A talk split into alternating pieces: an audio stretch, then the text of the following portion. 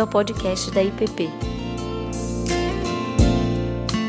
Muito bem, gente. A gente vai falar hoje sobre os fariseus, continuando o que a gente conversou na, na aula passada. É, seria interessante para quem perdeu buscar isso no Zoom, para dar um senso de continuidade, poder entender o que, que um fala para poder comparar com o outro. É, no fundo, são partidos político-religiosos com suas respectivas ideias, eles estão em oposição nessas ideias, e se você não entende o outro, não, muitas vezes não vai conseguir entender por que ele está respondendo aquilo que o outro está dizendo naquele sentido. O nosso objetivo maior é entender como que Jesus pastoreou cada um desses grupos e chamou pessoas de todos eles. Muito bem, então aqui a expectativa que vocês estão aí acompanhando, quem tiver pelo PDF, aparece o primeiro slide aqui, fariseus, eu já vou para o próximo. Assim que ele mudar, deixa eu ver onde vai mudar aqui, não é na setinha. Pronto, aqui no, no mouse. Ah. É, nesse, nesse próximo slide, nós temos, eu expliquei isso na aula passada, sempre que abrir esse papiro, é uma referência ipsis literis ao que foi registrado por Flávio Josefos, um escritor, é, historiador do século I, que escreveu por um período é, de 500 anos, não porque ele esteve vivo 500 anos, claro, mas porque ele retroage 500 anos para explicar sobre a história dos judeus. A gente vai trabalhar isso em três obras dele, e embaixo eu sempre cito, quando não tiver citação, é a principal, que é a história dos judeus, mas tem o Antiguidades e o Guerras também. É, então, saibam, toda vez que observar esse papiro, é ele dizendo e é, é, é literal do que ele diz. O que, que a gente faz? A gente vai ler para procurar informações sobre cada uma das seitas. Então, esse é o primeiro texto, e eu vou voltar nele por vários slides, mas eu gostaria de ir para o final. Por que, que o final é interessante para a gente começar por ele? Lá onde eu grifei.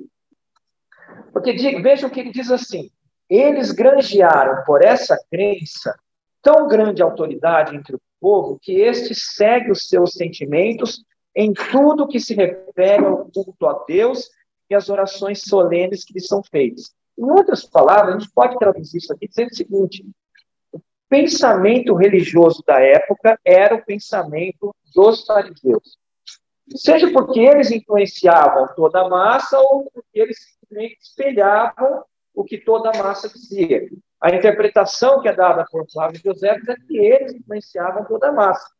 Mas isso é uma interpretação pessoal dele. O fato que está por trás, que ele está nos, nos colocando aqui, é que o pensamento judaico da época, pensamento teológico da época, era maciçamente o pensamento dos fariseus. Muito bem. E como é que a gente vai fazer, então, para organizar essas características? É, eu adiantei na aula passada, por conta de uma pergunta da Delis, que a gente traria várias características dos, dos fariseus e provavelmente iria surpreender a nossa concepção até então de quem eles eram. E para isso, mais uma vez aqui em homenagem à pergunta da Délis, nós vamos utilizar uma caderneta de jornalista. Vamos tá, vocês estão vendo. É, e o que, que, eu vou fazer? A gente vai tomando anotações nela, na medida que a gente for lendo os textos, e vamos colocando as características dos fariseus. Correto? Então, vamos lá. Primeira coisa que a gente precisa ter, eu vou voltar aqui, deixa eu ver como é que volta desse. Não, não volta. Mas o slide anterior, ele começa lá dizendo, eu acabei lendo só a parte de cima, a primeira característica, eu vou voltar nesse slide, não se preocupe, dizendo que eles viviam de forma muito simples. Ou seja, não se pode atribuir aos fariseus que eles ostentavam algum tipo de riqueza, até mesmo porque eles não eram da classe mais abastada. Quem era da classe mais abastada, quem era da elite, como nós vimos no passado, eram os saduceus. E aqui, indo pro, voltando para aquele slide, nós vamos ler agora. Deixa eu ler todo, né? Depois a gente vai voltando no que interessa aqui do negrito. Deixa eu ler inteiro. Então ele diz o seguinte: a maneira de viver dos fariseus não é fácil nem cheia de delícias. É simples. Eles se apegam obstinadamente ao que, ao que se convencem que devem abraçar honram de tal modo os velhos que não ousam nem mesmo contradizê-los. Atribuem ao destino Lembre-se, a gente conversou isso na aula passada. Destino aqui, ele está utilizando uma palavra romana, mas dentro do contexto religioso, a gente pode ler isso como providência, como vontade, soberania de Deus. Porque ele está escrevendo para os romanos. O público de Flávio José são, são os romanos. Então, atribui a providência tudo o que acontece sem, todavia, tirar ao homem o poder de consentir. De sorte que, sendo tudo feito por ordem de Deus, depende, no entanto, da nossa vontade entregarmos-nos à virtude ou ao vício. Ou seja, Deus é soberano sobre essa qualidade, mas ele não exclui a ideia do arbítrio. Nós precisamos consentir para que Deus haja, para que Deus transforme nossas vidas, para que Ele entre em nossas vidas. Essa é a ideia que eles sustentam. Eles julgam que as almas são imortais, julgadas em outro mundo e recompensadas ou castigadas segundo foram neste, virtuosas ou viciosas, e que umas são eternamente retidas, prisioneiras nessa outra vida, e outras retornam a esta. Então, veja, esses são termos também grego-romanos, viciosas ou virtuosas. Se a gente estivesse falando num contexto é, judaico-cristão, ia falar vidas santas ou pecadoras. É, é, é, somente a forma como se comunica com seu interlocutor. Eles grange, granjearam, por essa crença, tão grande autoridade entre o povo que este segue os seus sentimentos em tudo que se refere ao culto a Deus e as orações solenes que são feitas. Assim, cidades inteiras dão testemunhos valiosos de sua virtude, de sua maneira de viver e de seus discursos. Ou seja, eles eram extremamente populares, vistos como homens santos, como as grandes autoridades religiosas da sua época. E eu vou voltar nesse slide, como eu disse outras vezes, eu já sublinhei aqui a ideia de que honram de tal modo os velhos, não honram nem mesmo contradizê-los. Então, aqui nossa próxima característica para o nosso caderneta, nossa caderneta de anotações é honram os velhos. Voltando aqui, atribuem ao destino tudo o que acontece, sem todavia tirar ao homem o poder de consentir.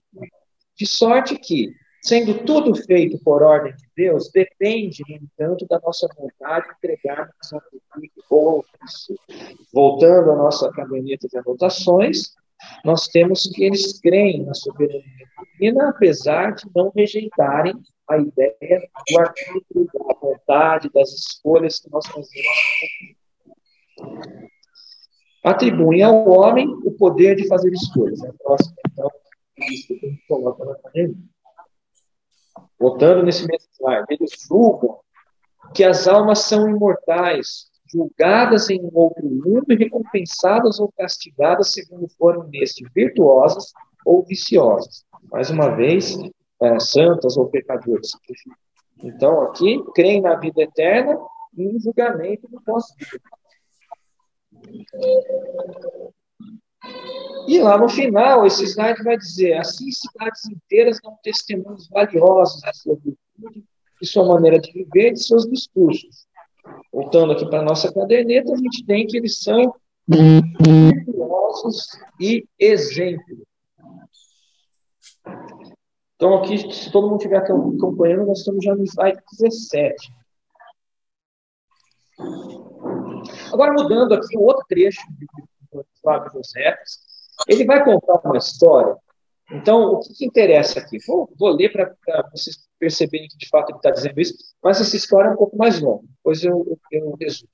Então, ele diz o seguinte: então, Jonas, o mais íntimo dos amigos de Ircano, que era da seita dos fariseus, inteiramente contrária a dos fariseus, disse lhe saber que fora um consentimento deles que Eleazar me fizera tão grande o traje que era fácil descobri-lo. Perguntando-lhe como ele deveria ser castigado, Ircano perguntou em seguida qual era a opinião deles. E como não são muito severos nos castigos dos crimes, responderam que ele merecia apenas a prisão e o azorado, pois achavam que só a maledicência torna um homem réu de morte.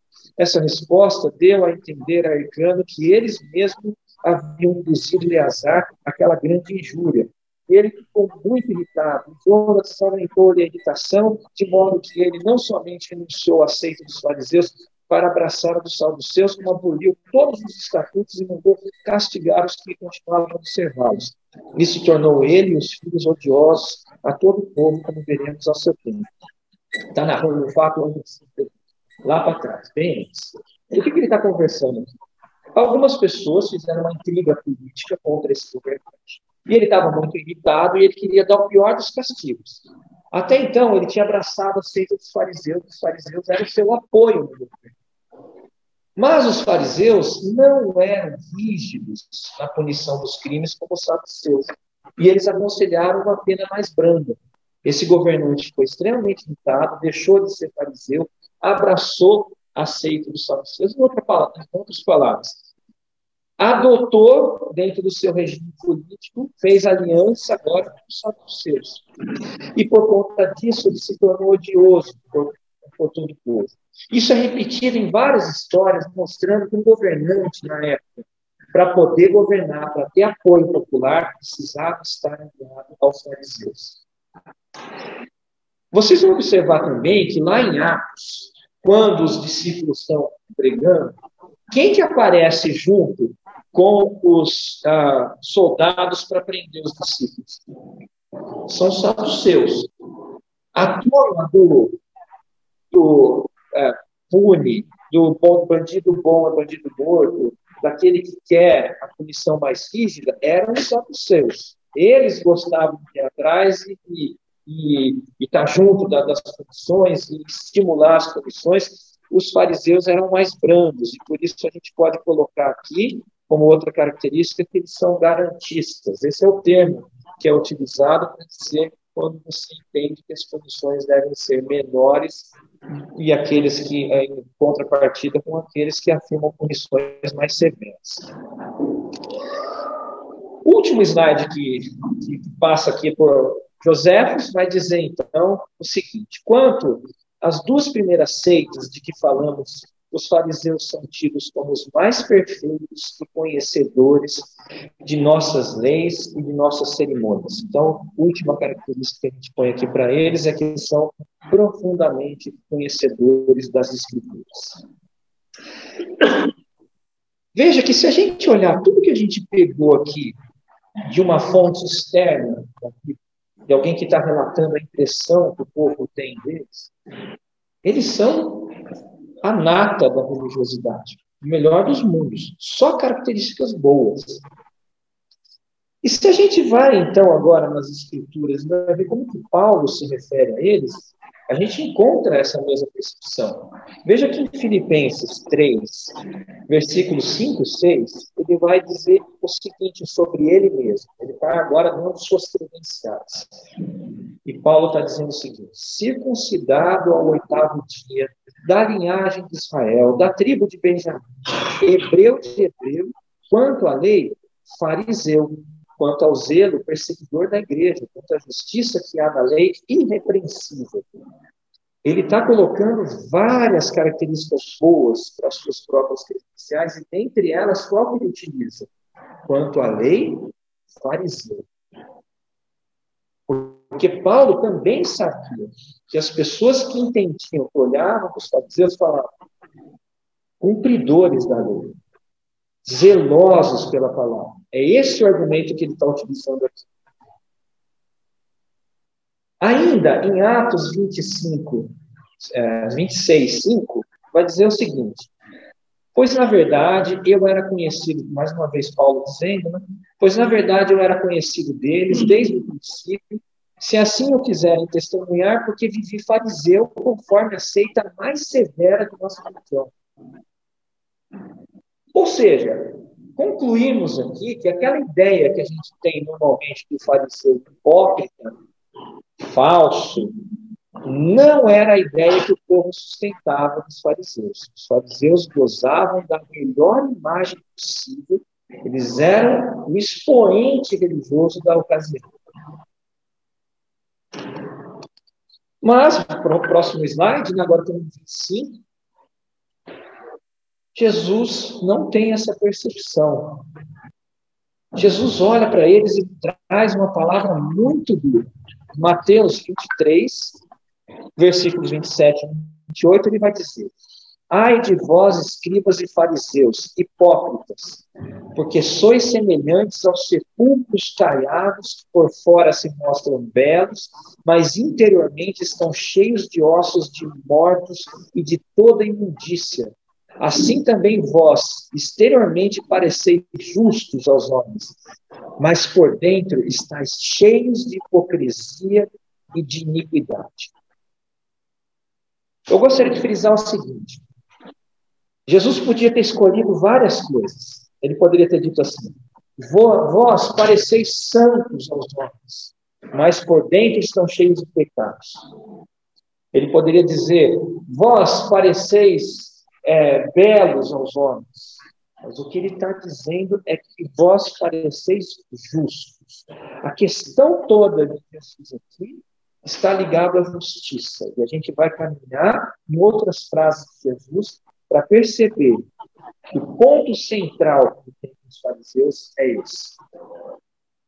E Jesus não ignora o fato de que todo mundo enxerga eles com a melhor das imagens. Jesus está dizendo isso. Vocês parecem maravilhosos por fora, mas eu estou vendo o coração de vocês. Muito bem. Então aqui a gente chega no, no ponto que a gente vai chegar em toda a aula. Como Jesus os pastoreou. E eu quero, então, ir para uma passagem que, coincidentemente, o pastor Ricardo trabalhou no domingo passado pela noite. E também trabalhou no último livro dele. É, a minha abordagem aqui é diferente da que o pastor Ricardo fez, porque a preocupação dele foi mais na ótica do publicano, que é o exemplo, dessa parábola do que propriamente do fariseu, no interesse, no foco que é o fariseu. Então a gente vai caminhar por um, por um outro caminho e chegando no mesmo lugar. É, com conclusões diferentes, não porque elas se chocam, simplesmente porque tem focos distintos. Isso não se choca. Vamos lá, vamos ler Lucas 18, 10 a 14, que vai dizer o seguinte: Dois homens subiram ao templo com o propósito de orar, um fariseu e o outro publicano. O fariseu, posto em pé, orava de si para si mesmo desta forma: Ó oh Deus, graças te dou porque não sou como os demais homens, roubadores, injustos e adúlteros, nem ainda como esse publicano. Jejuo duas vezes por semana e dou o dízimo de tudo quanto ganho. O publicano, estando em pé, longe, não ousava nem ainda levantar os olhos aos céus, mas batia no peito, dizendo: Ó oh Deus, se propício a mim, pecador. Digo-vos que este desceu justificado para sua casa, e não aquele, porque todo aquele que se exalta será humilhado, mas o que se humilha será exaltado. Bom, normalmente o que é trabalhado aqui é a ideia do publicano, ou então a conclusão final dessa parábola. Eu quero focar no fariseu e fazer um paralelo. Eu não sei se, se isso foi proposital de Jesus, eu creio que sim. É, não sei se algum, alguém já escreveu sobre isso, se alguém tem uma opinião semelhante, mas me parece que o texto de Mateus 23, 23 tem um paralelismo com esse, naquilo que Jesus afirma sobre os fariseus. E o próximo slide, então eu coloco os dois lado a lado, e em negrito eu coloco três núcleos em cada um deles. O que, que eu pretendo trazer com isso? Veja só, vamos ler Mateus 23, 23, meu ainda, a gente então comenta. Ai de vós, escribas e fariseus, hipócritas, porque dais o dízimo da hortelã, do endo e do cominho, e tendes negligenciado os preceitos mais importantes da lei, a justiça, a misericórdia e a fé. Devias, porém, fazer essas coisas sem omitir aquelas. Percebam que tem três coisas que Jesus fala que eles não estão fazendo, eles estão negligenciando. Enquanto há três coisas que o fariseu dá como exemplo de coisas que ele não é. Então, na oração dele, ele diz que ele não é roubador, que ele não é injusto e que ele não é adúltero. E ali Jesus está falando três coisas que ele não faz: a justiça, a misericórdia e a fé. O que, que há de comum que, sem dúvida, está em oposição? Justiça. O fariseu está dizendo: Te dou graças porque sou justo. E Jesus está dizendo: Vocês são injustos. Isso é inegável. Esse núcleo é inegável, mas eu gostaria de trabalhar ao longo dos, dos próximos minutos para a gente perceber que misericórdia e fé estão igualmente atrelados no mesmo núcleo de justiça. Como que a gente vai fazer isso, então?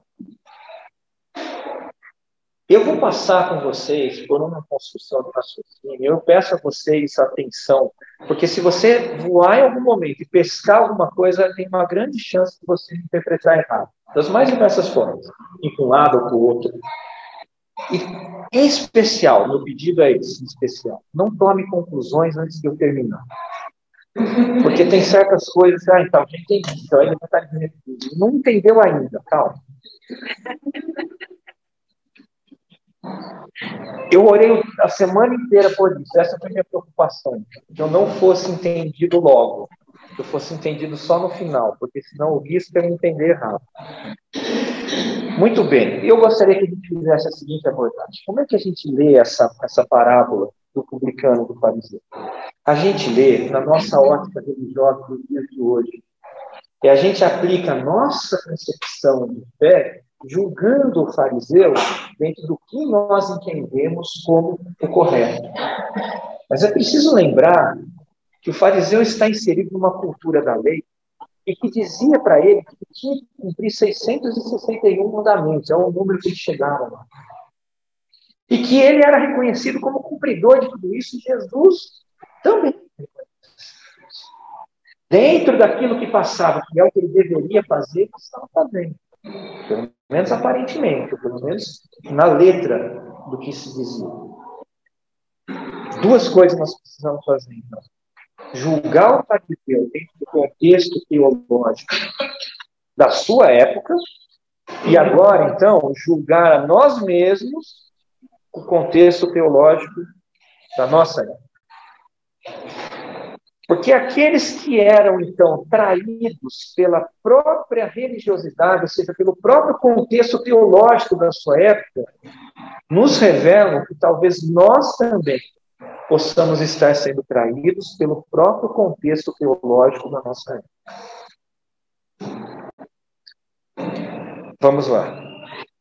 Então, eu gostaria que a gente tivesse em mente o seguinte: o que está por trás dessa discussão de Jesus é a ideia, como a gente já sabe, cansou de ouvir, de mérito versus graça. E essa estrutura de mérito é aquela que impregna todo o raciocínio da lei, todo o raciocínio dos fariseus e da concepção judaica da época. Não é uma concepção também estranha a nós nos dias de hoje. Nós vivemos numa estrutura de mérito, ela faz parte da nossa sociedade, e é importante, em muitos aspectos, que ela continue sendo assim. Mas ela traz vários perigos em tudo isso.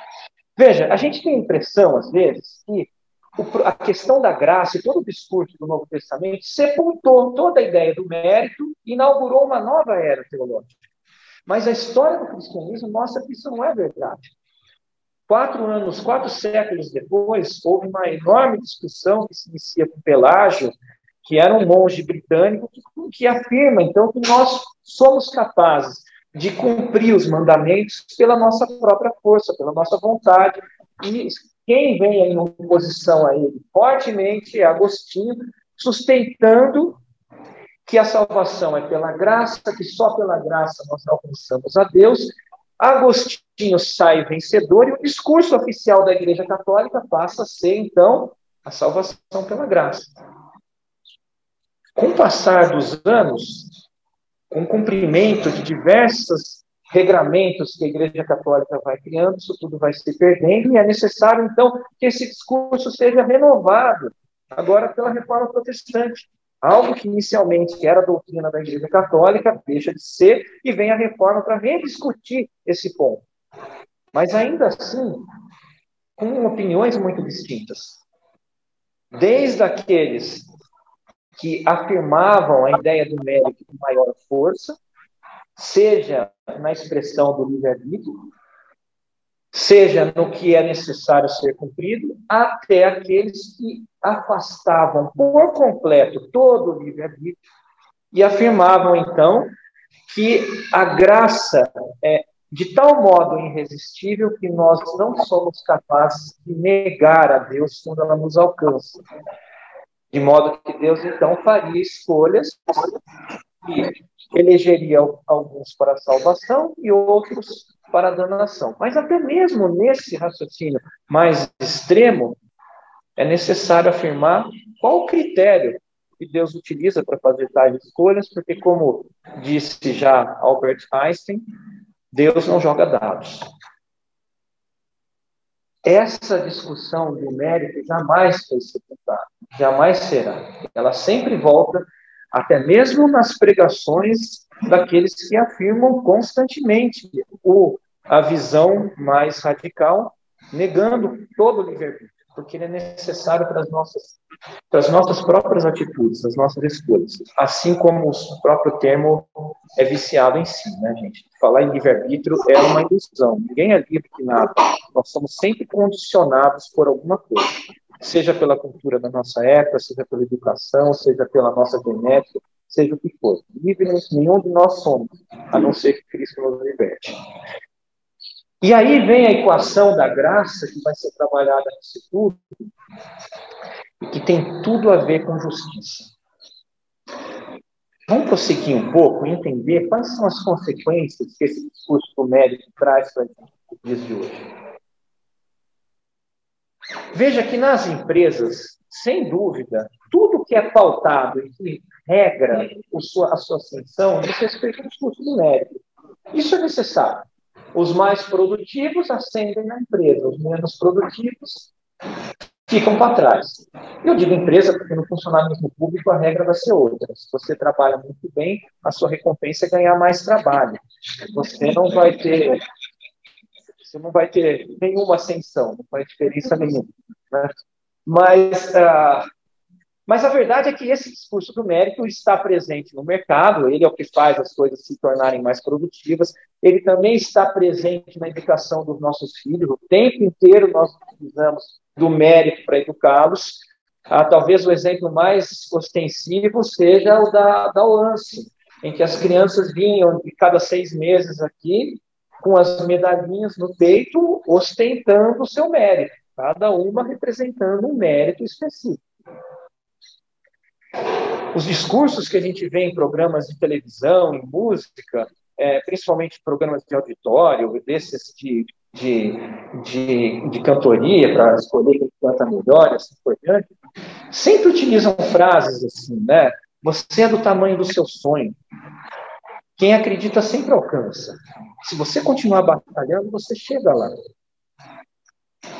e que são discursos completamente falsos, né? O mais falso ainda é quando você vê esse de cantoria. O cara chega cantando completamente desafinado porque a voz dele é horrível. Não adianta ele continuar batalhando. Deixa eu ser sincero. Vai fazer outra coisa. Mas o mérito dá essa sensação para a gente de verdade, que nós somos senhores do nosso próprio destino.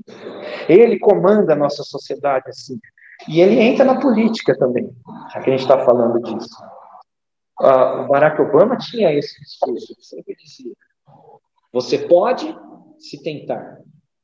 A sua sucessora, a Hillary Clinton, disse em um dos seus discursos a seguinte frase: O que Barack Obama não entende, desculpa, o que Donald Trump não entende é que a América é grande porque a América é boa.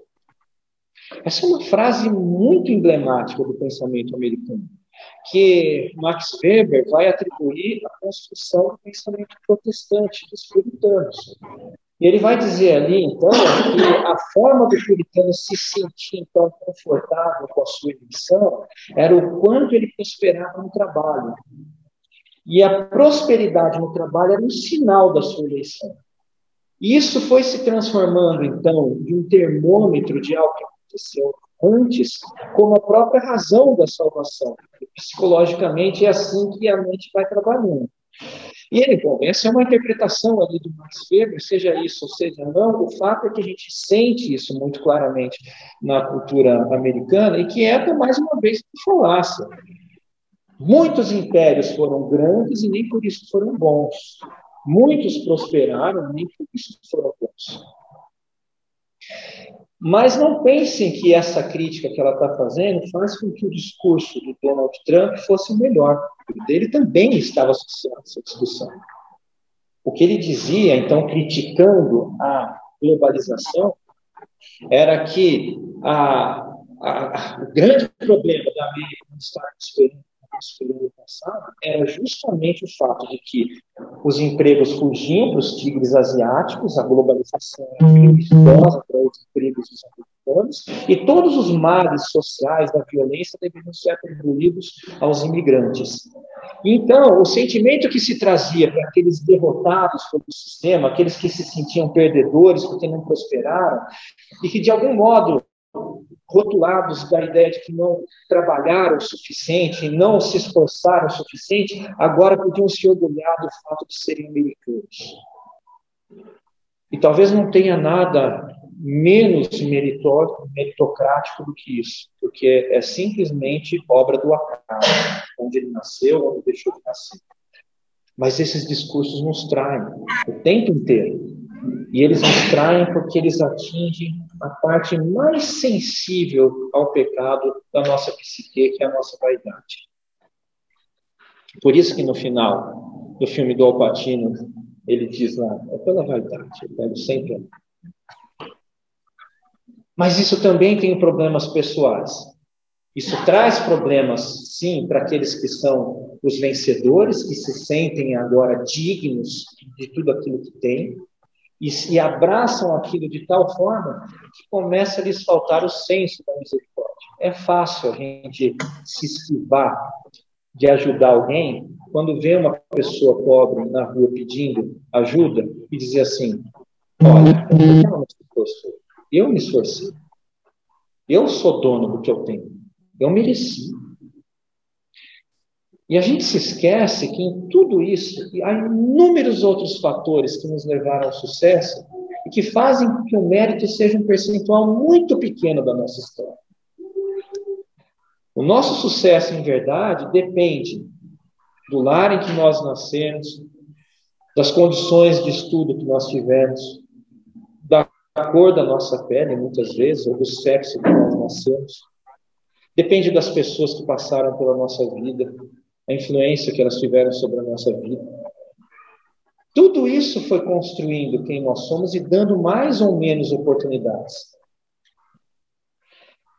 E existe uma série de iniciativas governamentais para se trabalhar e tentar melhorar essas desigualdades sociais históricas que aconteceram ao longo do tempo, mas, ainda assim, a gente fica com lacunas em tudo isso. Sempre vai sobrar alguma coisa, e tudo isso às vezes parece também ah, insuficiente, ou às vezes ruim, que traz problema para outras áreas. Existe um filósofo liberal igualitário, importante dizer que essa é a posição dele, e ele diz aqui de forma muito nua e crua, algo que choca, porque depois que a gente para para pensar em todas as nossas tentativas de trazer alguma igualdade nessas diferenças que a história criou, ele vai dizer o seguinte: quando injustiças raciais e sexuais tiverem sido reduzidas, ficaremos ainda com a grande injustiça do inteligente e do burro que são recompensados de forma tão diferente por esforços comparáveis.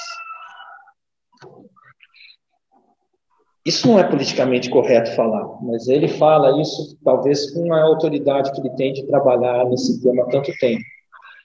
Eu comecei dando aula de direito em 2003, numa 2002, numa faculdade de periferia lá em Campinas, São Paulo.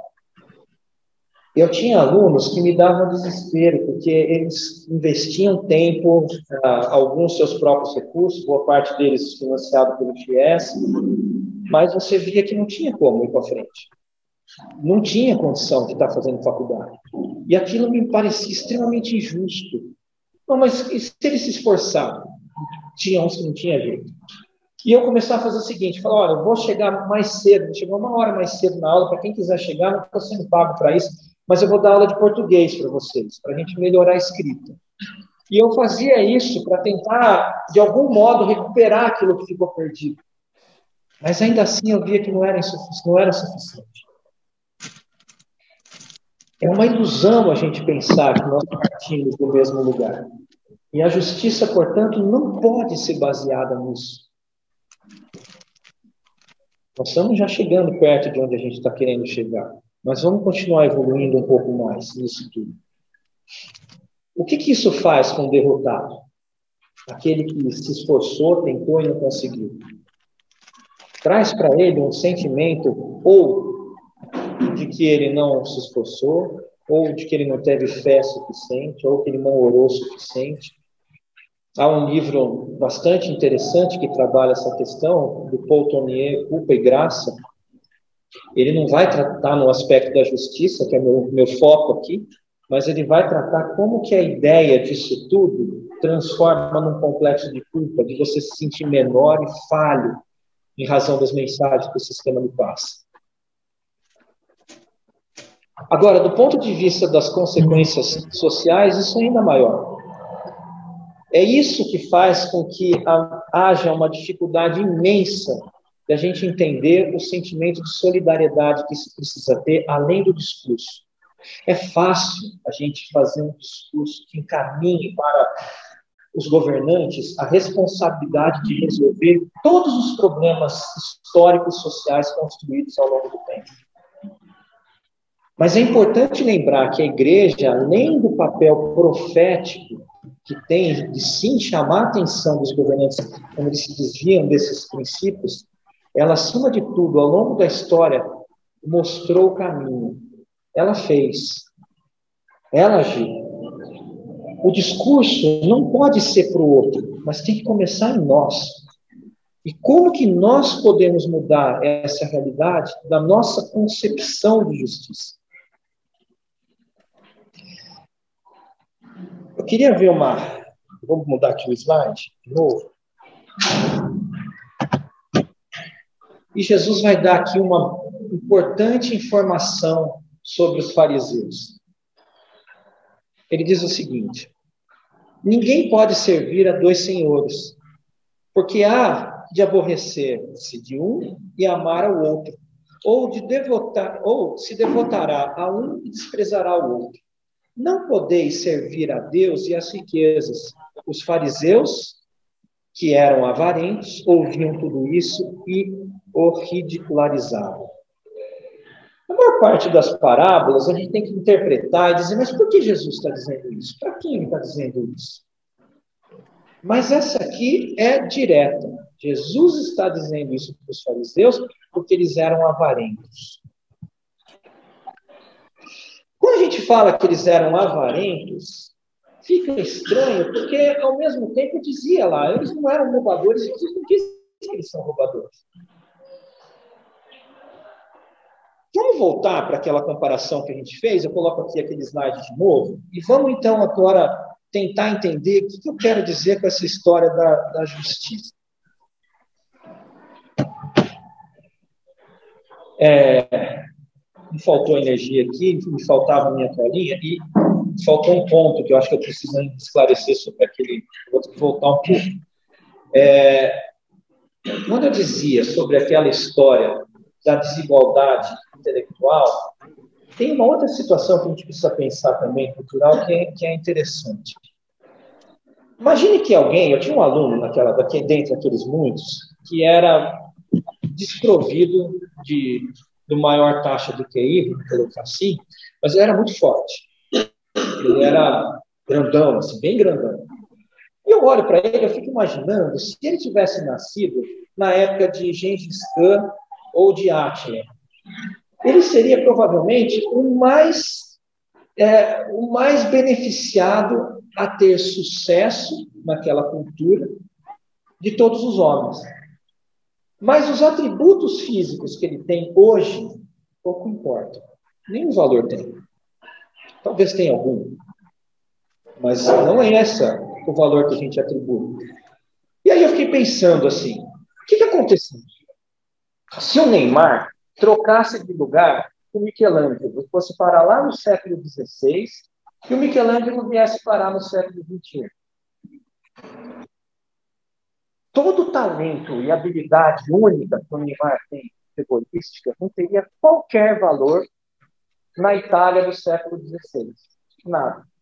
E toda possibilidade de sucesso que a sua genética lhe dá não teria valor algum, porque aquela cultura não valorizava o futebol, não existia. E o Michelangelo, provavelmente, já estava vendendo seus quadros lá na feira da torre, indignado que ninguém queria comprar aqueles quadros religiosos que rotulavam de cafona, enquanto a banca do lado, um cara que só jogava um jaco de tintas na tela, vendia muito mais. Ou ainda, imagine se a Anitta fosse parar no lugar de Mozart no século XVIII. Mas deixa para lá.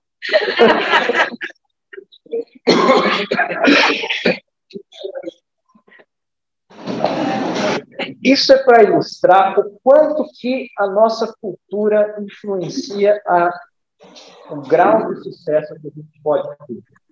Jesus está atento para isso.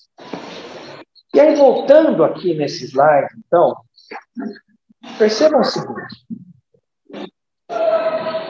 Se a gente parar para pensar nessa frase que Jesus escolheu para o fariseu dizer que eles não eram roubadores, se a gente parar para pensar também no adúltero, nós podemos tirar duas conclusões. O adúltero está dizendo está, diz respeito à fidelidade, ou seja, está falando, eu não sou infiel.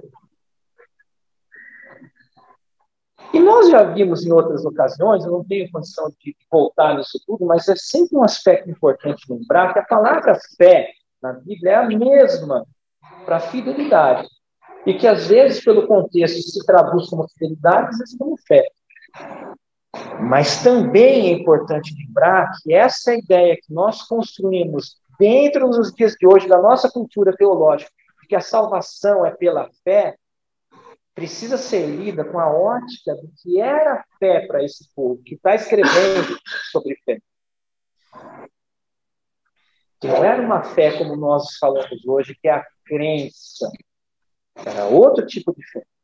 Mas esse aqui não é nosso assunto. Eu deixo aqui só no ar porque é um paralelo que ele está fazendo. Eu quero agora voltar no roubadores. Existia um preceito da lei que dizia que no ano do jubileu, 50 anos depois, uma coisa muito diferente acontecia naquele povo, um precedente que você não encontra na história de povo algum. O mandamento dizia o seguinte: se alguém comprou a terra de outra pessoa, pagou por ela preço justo, porque fazia parte do mandamento isso, 50 anos depois, precisa devolver para aquele que vendeu. No final das contas, olha qual é o sistema de justiça que está sendo trabalhado. Puxa, isso não é justo. Eu trabalhei muito arduamente para angariar o capital necessário para comprar aquela terra. Eu comprei por preço justo. Eu não roubei. Eu não sou um roubador. Eu comprei. É meu. E Deus dizia assim: não é seu. Mas por que não é meu? Se eu trabalhei duramente, paguei preço justo. A diferença da justiça que é construída, que tem tudo a ver com misericórdia, compreensão dessas desigualdades que estão presentes em nossa vida e que nos encaminham com mais probabilidade ou menos probabilidade para o sucesso, é a compreensão entre justiça distributiva e retributiva. O que é a justiça retributiva, que a gente trabalha o tempo inteiro e que faz parte da nossa situação cultural do mérito? Eu recebo o que eu mereço. retribua aquilo que ele merece. É uma retribuição do mérito. Eu vou dar uma definição aqui de justiça distributiva de um é, filósofo e jurista americano que diz o seguinte: justiça distributiva, né? O, o, a definição. Justiça distributiva determina que as pessoas que têm sorte deveriam transferir parte ou tudo do que ganham como resultado de sorte a quem é desafortunado. Vou ler de novo. Justiça distributiva determina que as pessoas que têm sorte deveriam transferir parte ou tudo do que ganham como resultado da sorte a quem é desafortunado. Deixa eu colocar isso em contexto. Uma das coisas que me atormenta no meu trabalho é atender pessoas extremamente pobres a ponto de não ter condição de pagar a conta de água. Porque, para mim, esse é o, é o ponto assim, último. Na Idade Média, se a pessoa é, não tinha conta de água, né? mas se ela fosse muito pobre, ela não ficava sem água. Água ninguém ficava. Tinha poço nas vilas, sem ela tirar do poço. Tinha rio do lado da cidade. Água sempre foi algo disponível para todos. água hoje, você precisa pagar por ela. Se você não pagar, você não tem. Isso é desesperador, porque você senta lá com aquela família, e são famílias, às vezes, cheias de outros problemas. É uma senhora que ganha um BPC, com várias filhas adolescentes que já tiveram filhos e que, que por sua vez, às vezes, um bom filho tem algum tipo de deficiência e ela sustenta tudo aquilo, não tem condição de estar com aquela água toda atrasada e está sem água. E o que, que, eu fiz? Eu comecei, assim, uma jornada de tentar achar uma solução para isso. Primeiro, procurei os políticos locais e apresentei um projeto que essencialmente dizia o seguinte: que 0,3 metros cúbicos de água entrariam na casa dessas, dessas, pessoas por meio de um regulador que chama pena d'água. Foi uma ideia que eu peguei junto disso, qual era o termo técnico para isso. E todos os dias essa pessoa teria disponível 0,3 metros cúbicos de água para usar. Se ela, não, se ela gastasse, ela teria que esperar encher de novo. Mas ela tem um mínimo, e esse mínimo não seria gratuito. Mas o gratuito nunca vem de graça, alguém precisa pagar por isso.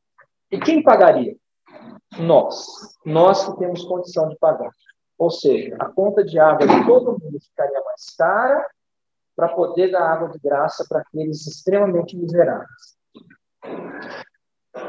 Tem uma, uma, a história é longa de como essas coisas funcionam na política. Eu só quero ilustrar que esse foi o primeiro ponto, mas depois eu procurei a DASA, apresentei o projeto para a diretoria, é, apresentei no sistema de reformulação de água que aconteceu há, há dois anos atrás.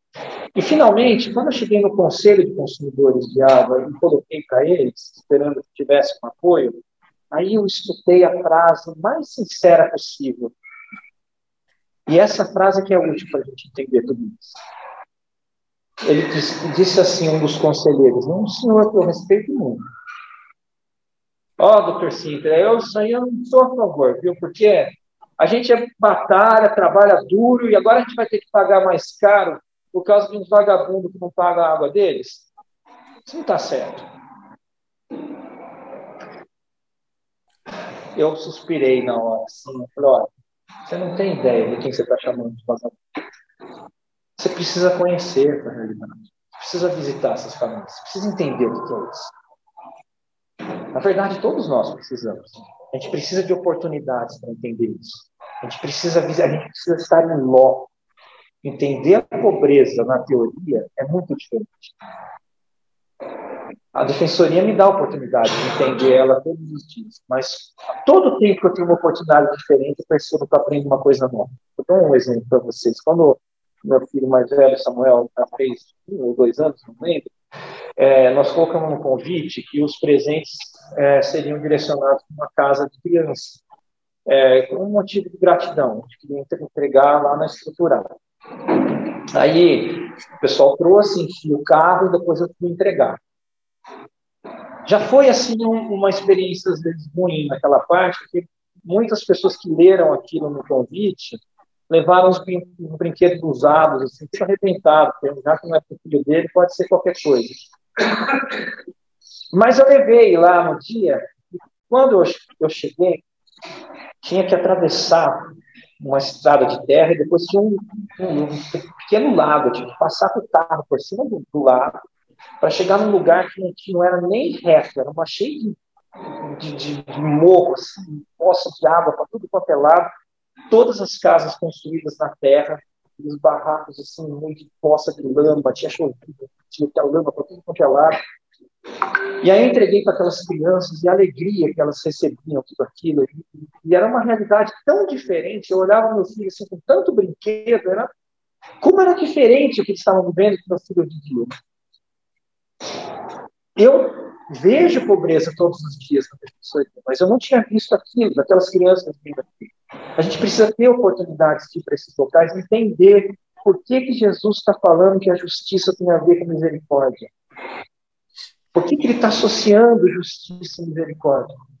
E por que, que a construção por trás dessas leis do Velho Testamento apontavam já para uma justiça distributiva? Vou dar mais um exemplo para ilustrar isso. Um dia eu estava atendendo, apareceu um casal que queria reclamar sobre erro médico. Eles chegaram com uma criança de dois anos com paralisia cerebral segundo eles, que tinha sido um erro no parque. Eu estudei uh, o prontuário deles, uh, e de fato tinha muitos indícios, já contando o final da história, o processo já está em segundo grau, eles de fato ganharam o processo, é, o, médico e o hospital foi condenado, a criança de fato é, é tem paralisia cerebral por conta do erro que aconteceu ali, mas, assim, isso não me interessa. O que me interessa é o que aconteceu no meio dessa conversa.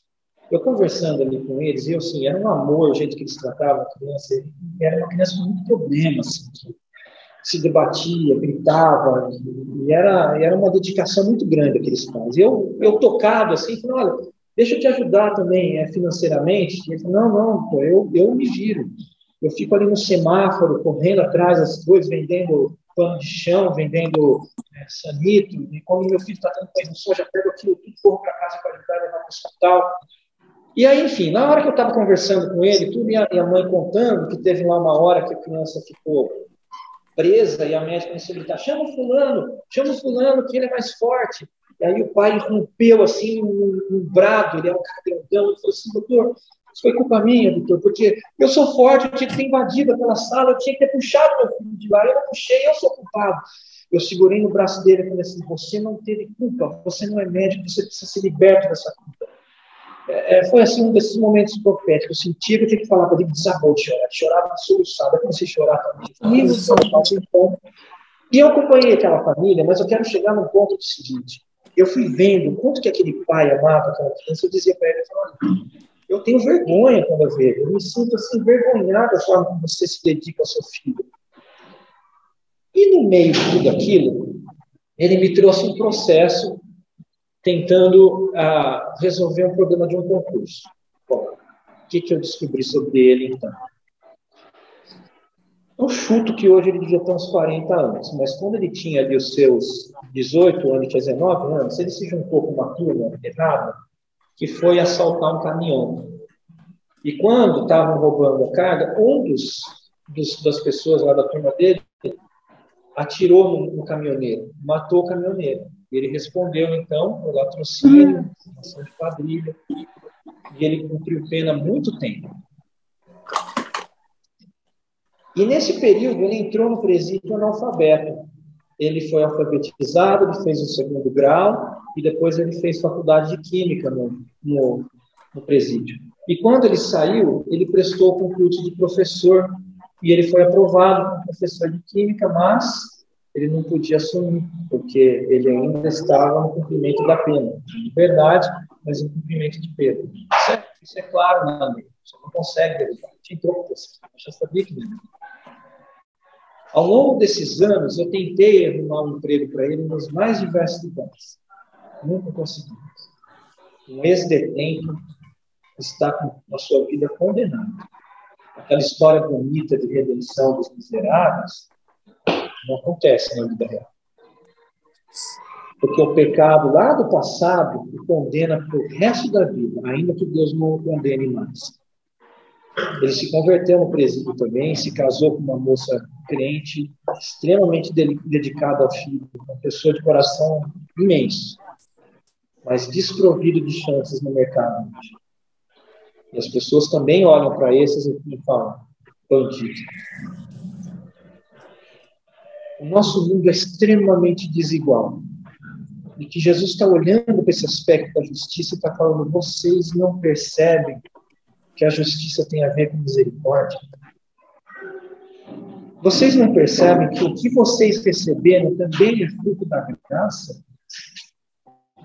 Toda vez que chega defensor novo, vou dar o curso de treinamento para eles. Um estagiário para assessor também. Eu sempre digo isso. Vocês receberam de graça. Vocês ganharam a oportunidade de estar aqui. Vocês ganharam estudo, família, estrutura. Quando vocês estiverem atendendo aquelas pessoas, lembrem-se que vocês precisam dar de volta. Porque foi de graça. Tem, teve esforço, teve, teve mesmo mérito é pequeno, perto de toda a sua história. Tudo aquilo que as oportunidades de vida tiveram. Isso não é um discurso meramente político que a gente tem que fazer para cobrar dos governantes. A igreja precisa liderar essa visão com ações. E precisa começar percebendo essa realidade, mergulhando nessa realidade. Eu quero concluir dizendo que há um mês atrás, mais ou menos, eu estava assistindo o de casa e o Estevam estava cantando aqui na frente aquela música que diz assim: é, que tudo que há dentro de mim necessita ser mudado, Senhor, porque tudo que há dentro do meu coração necessita mais de ti. Eu chorava, eu chorava, eu chorava. Eu falava, Senhor, eu sou um fariseu, Senhor.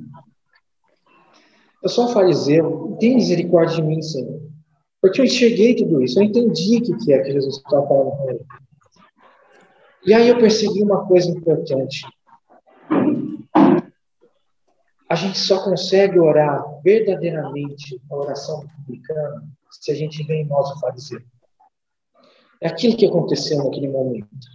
No momento em que eu me vi realmente como fariseu, eu me vi orando como publicano. Porque se a gente olha e enxerga em nós o publicano, a nossa oração é outra. Senhor, graças te dou, porque não sou como esse fariseu que acredita que a salvação é pelo mérito. Eu creio que a salvação é pela graça. Graças te dou, porque eu sou um eleito seu. Nós precisamos enxergar o fariseu dentro de nós, para que a misericórdia de Deus entre em nosso coração, para que a graça libertadora entre em nós. A graça que nos salva de tudo isso, não só do pecado, que nos salva de nós mesmos. E aí nós vamos poder fazer a oração do jeito que Jesus espera que façamos.